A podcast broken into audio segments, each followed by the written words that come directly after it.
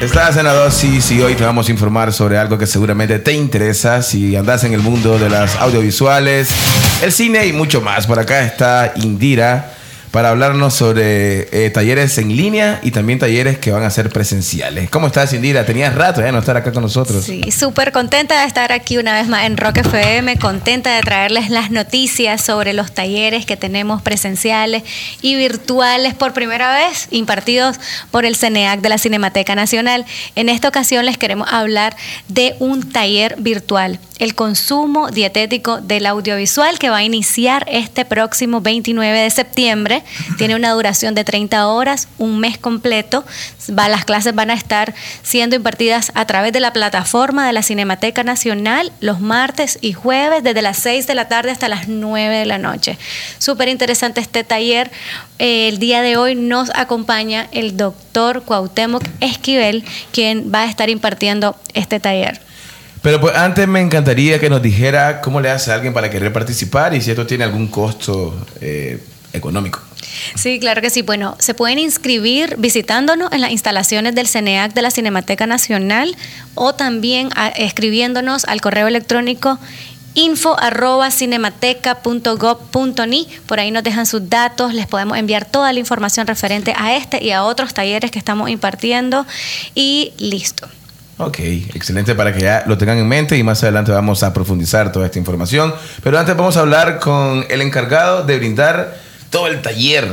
Cuéntenos, don Cuauhtémoc, primero, bienvenido a Nicaragua, ya había estado por la sí, patria. ya tengo tiempo, ya tengo tiempo. Hace, hace 11 años estuve por aquí impartiendo algún posgrado en, la UCA y ahora bueno tengo más de tres años de estar en Centroamérica trabajando estos, estos temas del mundo audiovisual. Perfecto. Si quieren, este, cambiamos de este micrófono porque este tiene más alcance con el Ok, okay perfecto, Ya ahora sí estamos un poco mejor. está un poco mejor. Pues entonces ya tenía 11 años, vino a dar clases acá a la UCA y yo siempre le pregunto a alguien que viene de fuera, ¿cómo ha visto el avance, el desarrollo del tiempo en el que vino hasta ahorita del cine, la audiovisual y todo este mundo?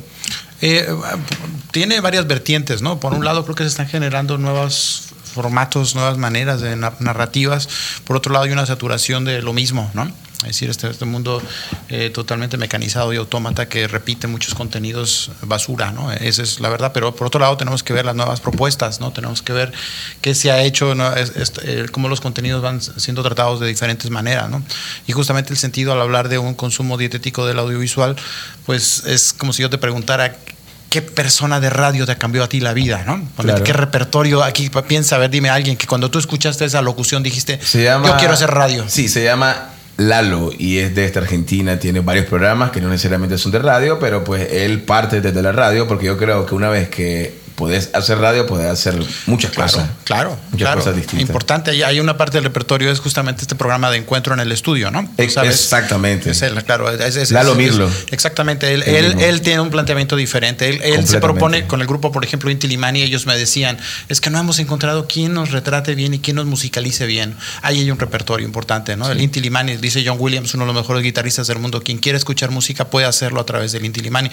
Entonces, justamente el, el trabajo de repertorio audiovisual habla de esto, ¿no? De empezar a, pensar qué estamos consumiendo y qué sería bueno ver, ¿no? No, no, es, un, no, es, no tienes un taller impositivo, al revés, todos construimos este, este repertorio, porque si no veríamos solo el lado occidental. Pero también hay otro tipo de realizaciones eh, en radios comunitarias que son interesantes analizar, o Leo Maslía, o Luis Pesetti, que es un hombre que hace, hace un argentino que hace música para educar a los adultos a través de los, a través de, a través de los niños, ¿no? Entonces, es bien importante plantearnos hoy en día que estamos tan saturados, que estamos con una ceguera mediática en la que quizá, bueno, ya hay, ya hay dos productos audiovisuales que son importantes de los que vamos a hablar en el curso. Uno de ellos es un, un, documental que se llama Reset, ¿no? que es necesario hacer un reset para poder ver con otros ojos. Y otro que se llama La Era de la Desconexión, que es un caso de nueve adictos, pero adictos no solo del mundo de la tradicional de los tipos de delitos de lo que, se considera pues el consumo, sino también adictos también de las pantallas, ¿no?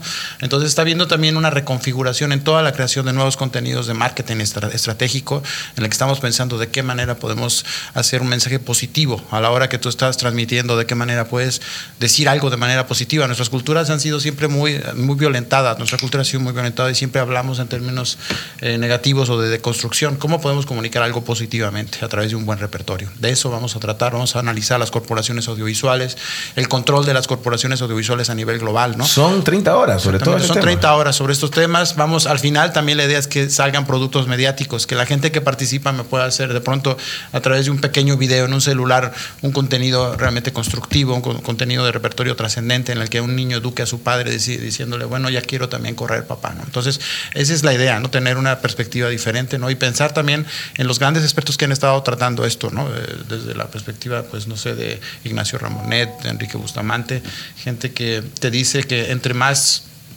más eh, damos todo a ver, nos quedamos sin nada para nosotros. Cuando lo damos todo a ver, nos quedamos sin nada para nosotros. Entonces es importante aprender a tener nuevas perspectivas ¿no? desde el, mundo, desde el punto de vista audiovisual. Toda esta experiencia yo pues asumo que viene de México, que tiene una industria gigante de música, gigante de cine, gigante de este, producciones de fotos, audiovisuales, artística, televisiva. ¿Y cómo te formaste vos para poder conocer todo este mundo de un punto de vista completamente distinto? Pues claro, como lo escucho ahora. Sí, tuve que salir de México, efectivamente, porque tú sabes que también tenemos 70 eh, y tenemos 70 años de telebasura. ¿no? Tú sabes que México tiene, tiene corporaciones de lo más denigrado, entonces lo que, cómo ha funcionado Televisa, Televisión Azteca. Sin embargo, en México también han salido cineastas, han salido una nueva, nuevas corrientes que están pidiendo auxilio en ese mundo de, sabes que las peores telenovelas del mundo las hacemos nosotros, ¿no? Tú sabes que nosotros tenemos todos los conceptos clasistas y racistas que hemos generado a través de nuestro mundo televisivo han generado una saturación, pero también ha generado gente que quiere decir las cosas de otra manera. Claro. Entonces tú puedes escuchar hoy, por ejemplo, a Lila Down, ¿no? una voz increíble que hay en México, que tiene una, te puede hacer una canción y te la puede cantar en dos tipos de, dos tipos de género de una misma canción y te empieza cantando el flamenco y luego lo hace un poco con el falsete mexicano. Entonces ahí hay otra manera de expresión. ¿no? Entonces yo la mitad de mi vida me, me salí, a los 19 años conseguí una, una, una vez que me fui, me fui a estudiar a Europa, me quedé ahí casi la mitad de mi vida por allá y de ahí pude pues ya saltar a Jordania. Europa es completamente distinto a todo el gremio pues, latinoamericano. Claramente somos otra cultura, pero uno eh, ocupa todo ese parámetro para poder absorber experiencia y para poder hablar con base. Exacto. Ver, desde fuera es lo más importante. Puedes ver también desde fuera cuando lees, cuando te formas, cuando haces justamente una dieta audiovisual. También puedes viajar por dentro cuando lees a García Márquez o a Juan Rulfo. Es otra manera de viajar, ¿no? Ese es otro. Pero también cuando sales y cuestionas tus valores y te pones a ver cómo ha funcionado todo ese mundo político todo ese mundo que hemos vivido en México, ¿no? ¿Qué hemos hecho para que nos pase lo que nos está pasando? Pero por otro lado hay alternativas. Hay una película, esta que te decía, La Era de la Desconexión, es una maravilla, es un trabajo súper bien hecho, ¿no? Cineastas que están pensando, poniendo el dedo en la llaga, ¿no? O seguimos por una vía que nos aboca al abismo o vamos buscando cómo reconstruirnos. Ese es el punto central. Si, podemos si le podemos enseñar a nuestro hijo una serie que sea constructiva, si le podemos eh, ver, eh, bueno, hay veces que también uno tiene que reconocer que le gusta lo feo, ¿no? Ese es un punto de vista interesante, ¿no? Yo decía, a mí me gustaba esa canción Gloria de Laura Branigan, que yo decía, híjole, es malísima, pero ¿por qué me gusta? ¿no? Y te das cuenta que esto, este curso no tiene que ver con lo que te gusta, sino que tiene que ver con la trascendencia de los... Había un, había un programa buenísimo que se llama El Juicio de los Discos, lo hizo Jorge Saldaña, en un programa de televisión súper creativo. Ellos analizaban la música porque se puede medir el nivel de calidad musical y se puede medir el nivel de estructura de una canción, ¿no? Puedes ver qué tanto, eh, filológicamente, qué tan avanzada es una buena canción. Y decir, ay, ¿cómo es posible que me haya gustado eso? Bueno, a lo mejor era una experiencia que te acercaba a eso, pero luego reconoces que era realmente malo, ¿no? Entonces, yo puedo decir, sí, me gusta lo feo y qué, pues es un momento que me recuerda una experiencia. Te identifica. Exactamente, me identifico, ¿no? Entonces, el repertorio es muy bonito porque te hace empezar a pensar, ¿y cuáles son los criterios que yo hago para acordarme de ese libro, para acordarme de esa película que vi tres veces, ¿no? Yo imparto clases aquí de posgrado y de pronto cuando les pregunto, ¿qué libro te ha cambiado la vida? No es casual que todos de pronto me digan, pues, eh, quizá un texto que me cambió la vida, pues fue leer la Biblia, por ejemplo, hay quien lo dice, ¿no? Hoy, hoy, que dice la película en busca, en busca de la felicidad. En cada uno de los cursos que doy por algo siempre me, me repiten esa película. Algo tiene, ¿no? Algo tienen esos textos que nos hacen regresar a ellos, ¿no? Eso es de eso es lo que vamos a hablar aquí, ¿no? Este taller entonces puede despertar muchísimas curiosidades y pues te puede llevar a un mar de, de, productos que no imaginabas que, claro, que, existían. Para esto vos te traes como una base de datos Exactamente. de muestras físicas, este, audiovisuales. la palabra exacta, ¿sabes ¿Sabes cuál es? Es crestomatía. Nosotros manejamos crestomatía. Yo eh, constituí en 2007 la primera asociación de comunicación sostenible en España, ¿no? Y luego nos pasamos a América Latina. Ahí hablábamos pues justamente de estos productos de sostenibilidad. Entonces pensábamos eh, tener siempre pequeñas ediciones. La crestomatía textualmente significa lo mejor de una obra. Sí, acá dice, crestomatía, colección constituida por fragmentos literarios seleccionados de uno o varios autores. Exactamente. Hecha para la enseñanza. Exactamente. Eso es lo que nosotros en, Este método ustedes van a aplicar en este Exactamente. vamos a ver, no podemos ver, nos gustaría ver todos los documentales, pero vamos a ver pequeños fragmentos, pero la idea es dejar esa semillita y decirte, oye, ¿sabes qué? Mira, ahí tienes a Leo Maslía para que tú hagas un programa de radio diferente, ¿no? Para que tú de pronto hagas una construcción narrativa distinta. Positiva, obviamente. Claro, positiva, pero también crítica. También se puede ser súper crítico, ¿no? O sea, Leo Maslía te dice, confrontando a un ateo con un creyente, dice, ay, dice, yo sé que está científicamente comprobada la existencia de Dios, pero hay veces como que me late que a lo mejor, pues no. Hay dos planteamientos, o sea, la lógica de uno con otro, ¿no? Entonces, e, e, esa forma de jugar con los lenguajes que hace Leo Maslía, que te quita las consonantes a una canción romántica y te parte, porque de pronto te empieza a hacer un juego de palabras tremenda. Entonces, el tipo hace unas barbaridades tremendas, que yo creo que es lo bonito de ver que hay todavía en lo humano una, una pluralidad creativa que nos permite todavía seguir viendo a los ojos y levantarlos del WhatsApp de vez en cuando. O bien, pues soñando un poco. claro, claro. Eh, ¿Cómo será la cronología del taller? ¿Cómo parte todo sí, esto? Sí, mira, nosotros eh, eh, hicimos todo un estudio y la verdad es que yo estoy muy contento porque con la Cinemateca pudimos trabajar incluso eh, a nivel muy, muy específico los contenidos. ¿no? Con INATEC estuvimos certificando cómo poder trabajar esto, empezar desde lo que significan las industrias culturales, lo que significan las corporaciones audiovisuales, lo que significa dieta audiovisual y después ya ir a la parte de la realización, ¿no? que puede ser un ensayo, que puede ser un video de un minuto, que eso también queremos que, es la idea de la Cinemateca es muy interesante porque está generando frutos, está generando productos audiovisuales que realmente sean, tengan un nivel de trascendencia importante, ¿no? Sabes que en este mundo de las nuevas tecnologías pues nos permite hoy filmar una secuencia trascendente en un minuto con un celular, entonces también queremos hacer eso, queremos que se produzcan, entonces ahí, te, ahí vas a ver los contenidos, vamos a hacerlos llegar para que toda la gente sepa cómo puede realmente tener una pedagogía y realmente científica de lo que estamos trabajando, es decir, no estamos inventando, no es que yo vengo a hablar de lo que a mí me gusta, sino al revés. Tenemos fundamentados eh, cuáles son esas obras realmente importantes. O sea, hay un, investigador que se llama Arlindo Machado, eh, brasileño, que hizo un trabajo que se llama la calidad, el concepto de calidad en televisión. Entonces te hace un listado de las obras que considera más importantes en el mundo de la televisión. Así como hay toda una historia del cine que tú puedes ver escuelas de neorrealismo tal, ¿quién se ha planteado cuáles son las obras más importantes del mundo de la televisión? Hoy en día, el directo, la entrevista, el carácter dialógico que desaparece muchas veces cuando está todo monológico, ¿no? Todos son informativos. Esto que estamos haciendo, cuando cambiamos el concepto de conferencia por conversación cambia las cosas. Ahí puede haber un repertorio. Claro. Yo creo que siempre va a haber alguien que te va a preguntar qué pensás de Netflix. Sí, claro. ¿Y qué le respondería? Claro, es, pues con todo el conocimiento. No, no, no, interesante, pues. interesante. Es, es una, eh, tiene un carácter estrictamente también monológico, pero creemos que ahí se pueden ver cosas interesantes. no, podemos, no podemos, yo creo que tampoco se puede tomar una actitud paternalista, decir todo no sirve. No, no, no, claro, no, para nada. Yo creo que ahí puedes ver contenidos que, que, merecen la pena. La cuestión para mí es también en qué medida genera una producción, ¿no? O sea, si tú ves algo y te inspira para poder producir, entonces ahí ves que hay un sentido. El tema es cuando solamente, tú sabes que el último dato estadístico sobre, sobre Netflix es que vamos a pasar más de, son más de 600 días que cada persona de su vida va a consumir directamente 24 horas Netflix, ¿no? El otro dato es que son 6 horas, o sea, son 6 años de tu vida que vamos a ver, eh, que vamos a estar consumiendo en, en, Internet y 10 años en una pantalla de televisión. Si estamos hablando de cerca de 18 a 20 años de nuestras vidas en, conectados a estos, a estos aparatos. ¿Qué se puede hacer para vos para no caer en esto, pero sí hacer lo que te apasiona? En este caso, pues, las audiovisuales. Es justamente el nombre del, del curso. Un consumo dietético. Esa es la respuesta. hagamos un, hagamos un, un, consumo dietético y, y, de vez en cuando reconectémonos ¿no? con la naturaleza. Tenemos que volver a ver a los ojos, ¿no? Algo que se ha perdido, porque incluso la mayoría. A las raíces. Nos, aquí atrás tenemos una bolita. sí, por estar abajo, ¿no? O sea, ahí te, duele, ¿no? Duele, sí, ¿no? Sí, ya está doliendo. De vez en cuando hay que, hay que levantar. Yo creo que tienen cosas muy. Otro punto es también la vista, ¿no? Sí, también en la Pasamos noche. pegados para una pantalla y pues de repente te vas a acostar precisamente en la noche y pues sentís que te arde y, todas estas cosas van este, mutando, pero no para bien, sino que para mal. Sí, mira, ahorita Rusia Today, por ejemplo, ellos están haciendo contenidos muy interesantes dentro de la parte del repertorio. Ellos acaban de hacer un experimento, un documental buenísimo de un tipo que, que se atreve a estar 30 horas conectados en realidad virtual entonces el resultado de ese experimento fue una saturación que no, que el tipo acabó vomitando y acabó, eh, eh, generó daños eh, muy severos, ¿no? O sea que también hay que poner límites al uso. Está muy bien, muy bonito hacer un viaje virtual, pero tú no puedes estar permanente, no podemos estar siempre conectados. Antes no sé si te, tocó experimentar eso cuando decían, están llamando por teléfono, ve tú, yo, no, yo no quiero ir. Ahora, es, al revés. Ya estás ahí, ¿no? ya estás ahí, estás viendo esa, es una incertidumbre. qué feo esto, que es, una, es una adicción. Al final está para generar adicción, pero tenemos que poner límites. De eso va esto.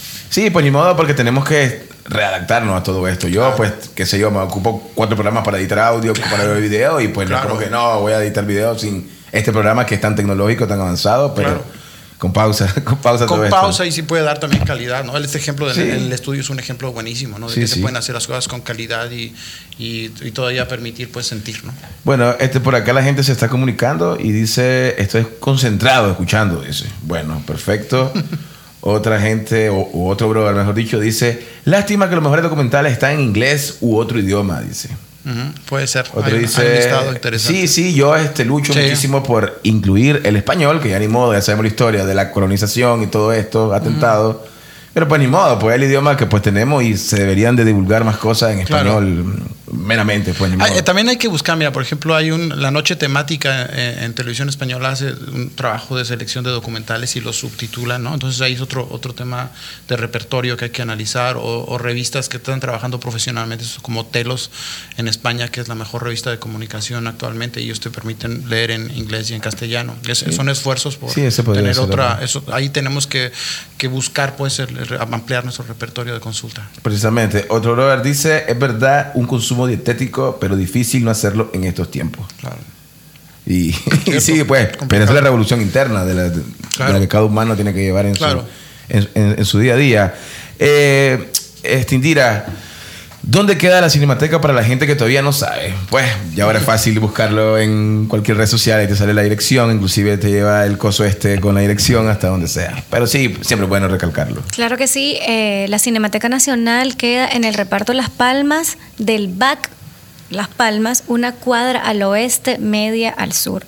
Ahí están las oficinas centrales del CENEAC, ahí pueden visitarnos si quieren conocer, les podemos dar un tour o quieren conocer más información sobre este taller virtual y otros talleres que tenemos eh, de manera presencial. Igualmente ahí se pueden inscribir a este taller. También tenemos la opción que nos escriban al correo que le hemos brindado info al final este taller está dirigido para todos, para todos aquellos que quieran hacer conciencia en estos tiempos, sobre todo sobre, eh, sobre esta este bombardeo, sobre esta saturación mediática en la que vivimos y cómo hacer un stop y empezar a consumir lo que cada uno necesita o lo que nuestros niños necesitan o lo que nuestra pareja necesita. Eh, requisitos, bueno, ser mayor de edad y tener quinto año aprobado. Ok, sencillo.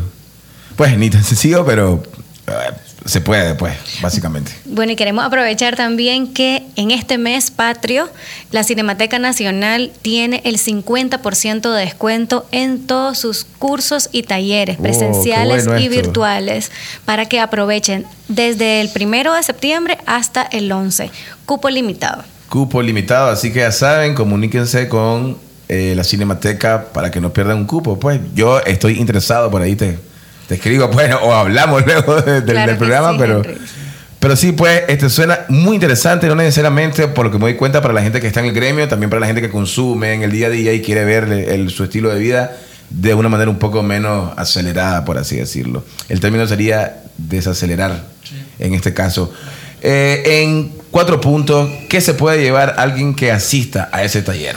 Pues mira, centralmente eh, puede haber una transformación a nivel profesional si estás en el mundo audiovisual, porque de pronto puedes conocer nuevos grupos, ¿no? Que eh, eh, de música que realmente son hoy en día desconocidos porque están, te puedo decir, por ejemplo, casi nadie sabe que cuatro de los mejores tenores del mundo son latinoamericanos, ¿no? Diego Flores de Perú, puedes escuchar José Cura de Argentina, pues entonces ahí tenemos un repertorio audiovisual en diferentes géneros, esa es una cosa importantísima.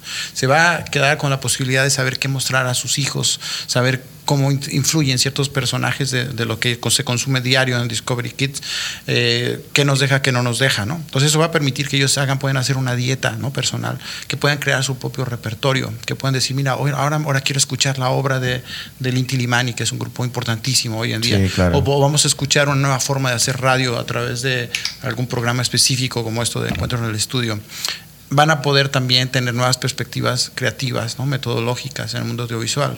Vamos a, hacer una selección, un listado de todo esto, de cuáles son esos programas también de edición. Vamos a hablar un poquito también de esto, cómo podemos crear contenidos eh, realmente útiles. Y finalmente yo lo que pienso es que también que sean los propios productores ¿no? de, sus, de sus propios repertorios, que lo puedan difundir, que puedan recomendar. Oye, ¿sabes que Mira, hay una, una película hoy en día o hay un, un, breve spot que está posicionando un producto a través de eh, una pena que, no, no, no, hemos podido verlo ahora mismo, pero por ejemplo hay algunas eh, corporaciones que están trabajando de una manera muy creativa, RT de pronto te hace un trabajo genial, ellos están pensando muy bien cómo llegar a la gente sobre temas cotidianos que nos están afectando hoy en día. Entonces, sí, este diseño muy, muy personalizado, por sí, así decirlo. Sí, mira, en Adox nosotros hicimos, eh, te cuento nada más para, para, cerrar, hicimos una, hemos venido premiando a esas productoras que consideramos han hecho trabajos sostenibles en el mundo de comunicación. Nosotros cuando salió la cadena Telesur, por ejemplo, en México les dimos el primer premio por su, por su, justamente por su calidad, por su rejilla de programación. Pensábamos que había contenidos que la gente estaba urgida en México de ver. Estaba saturado de tanta telebasura. Entonces, igual en el caso de Rusia Today, pero también hemos premiado algunos eh, conductores de televisión que han tenido una perspectiva mucho más amplia, que son pioneros de la comunicación sostenible. Jorge Saldaña, por ejemplo, un hombre que te hacía un programa que se llamaba Nostalgia. Y en Nostalgia escuchabas música verdaderamente increíble, de que la gente veía ese programa, tenía mucha audiencia. Aquí nosotros tenemos que cambiar muchos parámetros. Cuando yo les pregunto cuál es la obra que más ha vendido en el mundo audiovisual, todo el mundo te puede decir, ah, pues Michael Jackson te puede buscar, ¿cierto? Pero en el fondo nadie sabe que quizá es Mozart, ¿no? Entonces ahí tenemos un replanteamiento diferente, una noción diferente de eso. Entonces por eso yo creo que lo bonito de esto es que también nos va a permitir escuchar o incorporar también aportes de gente que, oye, mira, hay, existe tal, tal eh, artista o tal cosa que, no, que no, no hemos conocido y que tiene una obra que consideramos es importante. Vamos a hablar cuáles son los criterios de selección, cuáles son esas variables para hablar de algo sostenible. Así que creo que todos estos puntos son bien, bien, bien importantes. Y Cortemos, creo que le das el nombre, pues realmente suena muy interesante. Así que si vos querés mojarte, empaparte de la realidad cruda muchas veces desde tu punto de vista, entonces ya sabes, brother, que tienes que asistir a este taller. Recordemos la fecha, porfa. Claro que sí, inicia el 29 de septiembre y finaliza el 29 de octubre. Si quieren, sí, eh, eh, tomar la oportunidad del 50% de descuento, este tienen que inscribirse del primero al 11 de septiembre. Ok, que quede claro, brothers, para toda la gente, el cupo es limitado y ya saben que se pueden contactar a través de todas las plataformas digitales que tiene la Cinemateca. Muchísimas gracias por haber estado el día de hoy acá en Adosi. Creo que pues todos los oyentes quedaron bastante claros y no sé si tienen que anexar algo más. No, quizá la última frase de Eduardo Galeano que dice, somos lo que hacemos para cambiar lo que somos. Eduardo Galeano, grande, uruguayo. Sí, así es. Excelente. Por mi parte, voy a una pequeña pausa comercial y seguimos con más de la dosis informativa.